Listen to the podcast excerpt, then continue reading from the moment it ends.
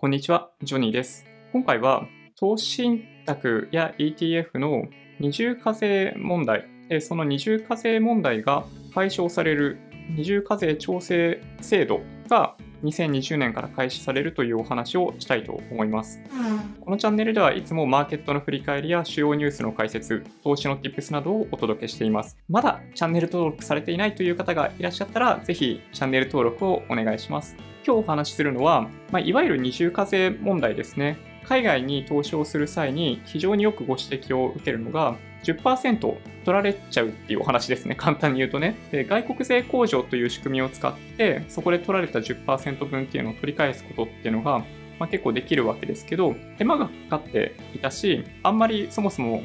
海外の株式を購入したり、ETF 購入したりっていう方がそこまで多くなかったっていうのもあって、そんなにフォーカスされていなかったような気がするんですけど、近年特に米国株投資っていうものがだいぶフォーカスされるようになってきたっていうことがもしかしたら背景にもあって、まあもともとすごいめんどくさかった外国税控除っていうものを証券会社側っていうのかな？が勝手にやってくれるような制度に2020年から切り替わります。今回は、えっ、とですね、どこだったっけな？日本証券業協会というところが出している資料を利用させていただいて、どういう仕組みで自動で控除をしてくれるのかっていうのについてお話ししたいと思ってます。でまずはじめに、そもそも外国所得税、あの外国税控除の対象になっている外国所得税がどういうものかっていうと、まあ、例えばそのアメリカに投資をしていた場合は、アメリカに納めている税金ですね。現状だと10%分がアメリカに入ってってます。例えば、2万円っていう資産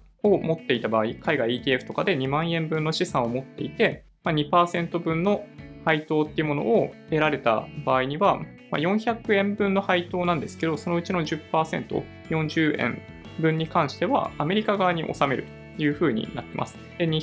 400円分から40円を引いた360円で残りのその360円に対して国内でさらに今で言うと特別復興所得税も含めて20.315%、まあ、約20%税金が取られます。だ360円からさらに20%分、72円分かな、かかるっていうのがあるので、まあ、これがいわゆる米国で税金を払って、さらに国内で税金を払うという、まあ、二重になってますよね。でこれを皆さんがあの二重課税、二重課税って言ってたわけです。で、そのアメリカ側の10%分っていうのは、確定申告だったかなかなんかで、一応取り返すことができるみたいなお話になっていて、まあ、書類作って提出するみたいなことが必要だったわけですけど、まあ、2020年からはそれが必要なくなりますと。外国の株式、ETF、それに加えて投資信託とかも対象になっているみたいですね。どういうことかっていうと、直接的に購入する株式、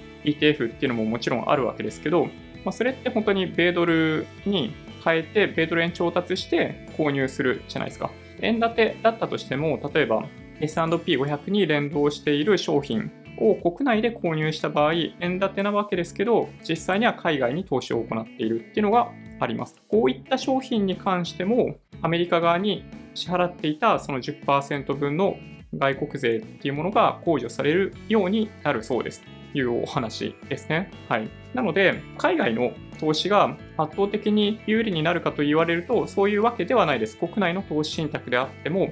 国内の ETF であっても、この資料を読む感じだと、両方ともこの調整制度っていうものが適用されるので、まあ、どっちにとってもメリットがあるお話かなと思いますね。今までどんな風に課税がされていたかっていうのが、まあ、この資料上にイメージで描かれてるんですけど、まあ、外国株式が外国政府に支払われる。その投資信託とかの資産が投資家に分配金として支払う際に、さらに日本政府に対して税金がかかるということになってます。今ずっとお話の中で、ほとんどの方が米国株投資になっているケースが多いと思うので、あんまり、まあ、大体10%ってお話ししてますけど、基本的にはその外国税の税率に依存する部分というふうに認識してます。今現在だと、日本の国税部分は15%なんですね。それがアメリカの税率10%の方がちっちゃいっていうのがあるんで、基本的にはそのアメリカに納めている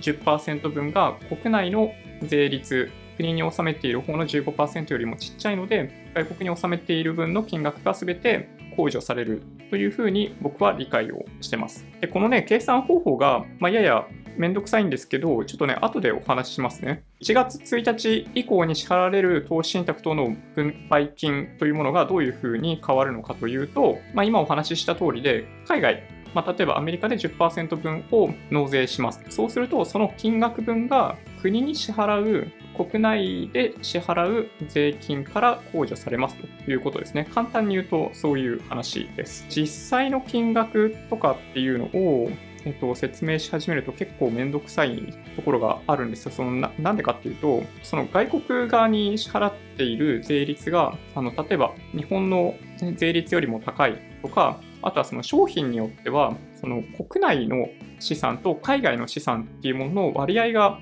決まってたり、まあ、分かれてたりしますよね。例えば S&P500 であればもう100%アメリカなんで いいんですけど、オールカントリーとかそういう商品買ってると国内部分がこれぐらい、海外部分はこれぐらいとかね。あとはバランス型あるじゃないですか。ああいうのも国内部分はこれぐらい、海外はこれぐらいっていうのが分かれてるんで、それも含めて計算しないといけないんですよね。で海外で、まあ、例えば100円配当をもらったって場合に100%あの海外の商品であれば、まあ、その100円にかかる、まあ、例えば10%だった場合にはその10円っていうものが、まあ、納税するし、国内で納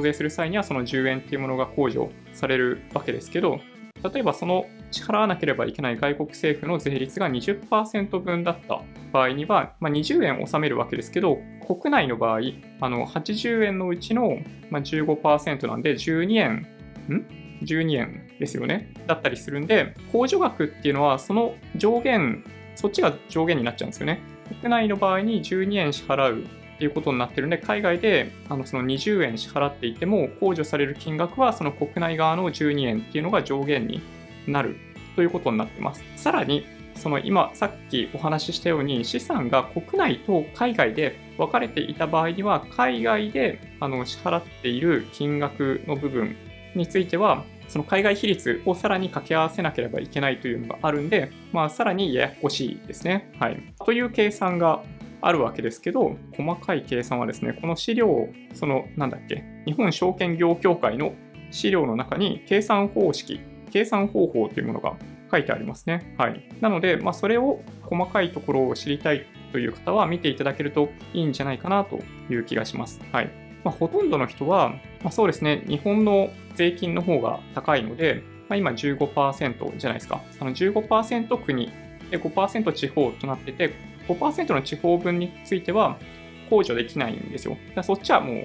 確定。15%分の国内、国内という国に納めている税金とその海外に納めている税金っていうものを比較して控除を行うっていうのが今回の制度になります。なので、まあ、ほとんどの人は、まあ、僕とか S&P500 とかに投資しまくってるわけですけど、まあ、おそらく増えるよね。うん。あの、今まで投資信託メインで投資を行っていたわけですけど、再投資型の投資信託であったとしても、配当を再投資する際に10%分取られてみたいなことがあの基準価格に反映されているので、おそらくこの仕組み、この制度を利用することによって、まあ、自動で勝手に利用されるわけですけど、まあ、裏で勝手に計算してくれるのかな？ちょっとどうなんでしょうね、これね。うん。だから、そうだな。これ、投資信託の場合どうなるんだろう？最終的に、最終的に利益を出すタイミングでなのかな？これ分配金は非常に分かりやすいんですけど、再投資型だった場合にはこれどうなるんだろう？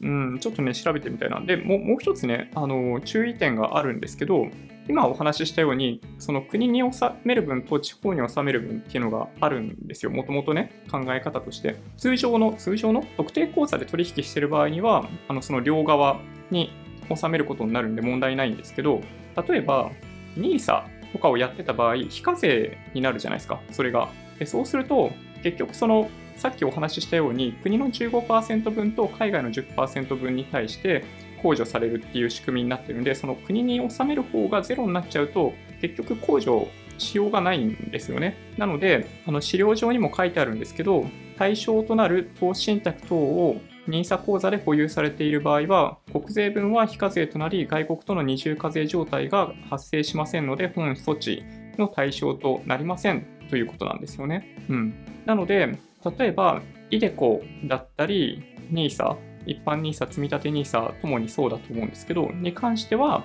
対象にならないということですね。はい。まあ、そんな感じでしょうかね。あの、これね、計算式とか全部出てるんで、まあ、見ていただけるとっていう感じなんですけど、ちょっとね、この資料を見ている限りだと、あの再投資型の投資信託だった場合に、どういう形で反映されるのかっていうのが、なんかちょっとよくわかんないですね。うん、どうなんだろう。ちょっとね、あの、あの詳しい方いたら、ぜひコメントください。はい。ちょっと今ね、あの、動画撮りながら、その点が疑問に湧いてきちゃったんで、はっきりしてなくてちょっと申し訳ないですけど、まあ、そんな感じですかね。まあ、いずれにしても外国税控除っていうものを手続きなしで実現できるようになるので、まあ、これは非常にいいことじゃないかなと思います。ちょっと疑問点というかわからない点、不明点残っているわけですけど、基本的には国内投資信託 ETF、海外の現物株 ETF 取引、すべてにおいて納められていた裏側で納められていた外国所得税というものが、あの国内の国に納めている方の税額と控除、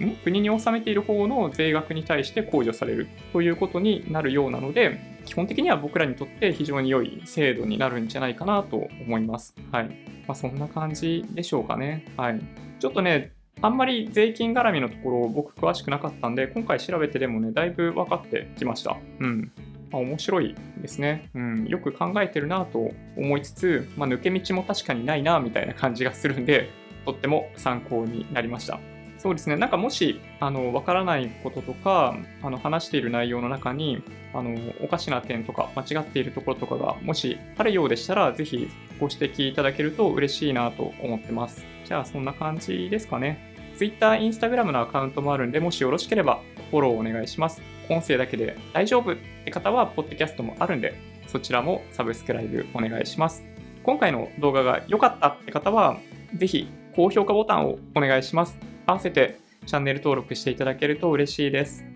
それでは、ご視聴ありがとうございました。バイバイ。